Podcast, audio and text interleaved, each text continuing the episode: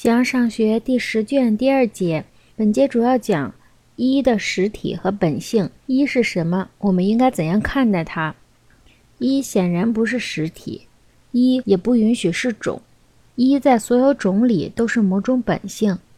一和存在的意义在某些方面相同，它们伴随着各个范畴，却不在任何一个之中。形而上学第十卷第二节。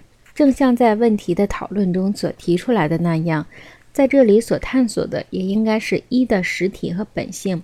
一是什么？我们应该怎样看待它？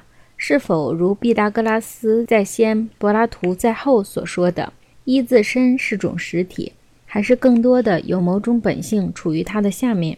应该说，对他说的更加清楚易懂。照那些自然哲学家的方式，有的人说一是有爱。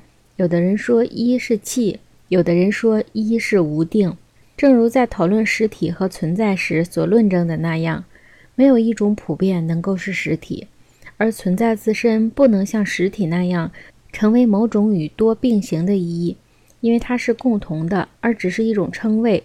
那么一显然也不是实体，因为在全部称谓中，一和存在是最普遍的称谓，所以。种并不是与其他事物相分离的某种本性和实体，一也不允许是种。其原因正如存在和实体不是种一样。此外，这可适用于所有的范畴。存在和一的意义同样多。如若在各种性质之中，一是某种本性，那么在各种数量中也是这样。显然，也要像探索什么是存在一样，来探索什么是一。因为仅仅说他自己的本性就是其自身是不够的。然而，在颜色中，一是一种颜色。如果其他的颜色被认为是从白和黑生成的话，那么一就是白，因为黑是白的缺乏，正如黑暗是光明的缺失一样。如若存在着的东西都是颜色，那么存在着的东西也都是某个数目。什么东西的数目呢？显然是颜色的数目。所以，一是某种一，如白色。同样的，如若存在着的东西都是韵律，仍然会有一个数目，四分音符的数目。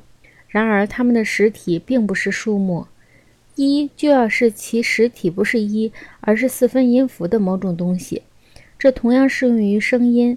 存在着的东西将是各种因素的数目，那么一就会是元音。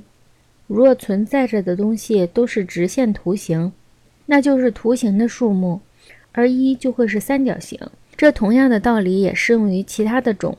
如若在承受、性质、数量、运动以及所有范畴中都存在着数目和一，那么数目就是某些东西的数目，一就是某种一，但它的实体却不是一。对于实体也必然是这样，在一切方面都如此。显然，一在所有种里面都是某种本性，在任何情况下，其本性都不可能只是一。在颜色里，就需在一种颜色上寻求一自身；在实体里，就要在一种实体里寻求一自身。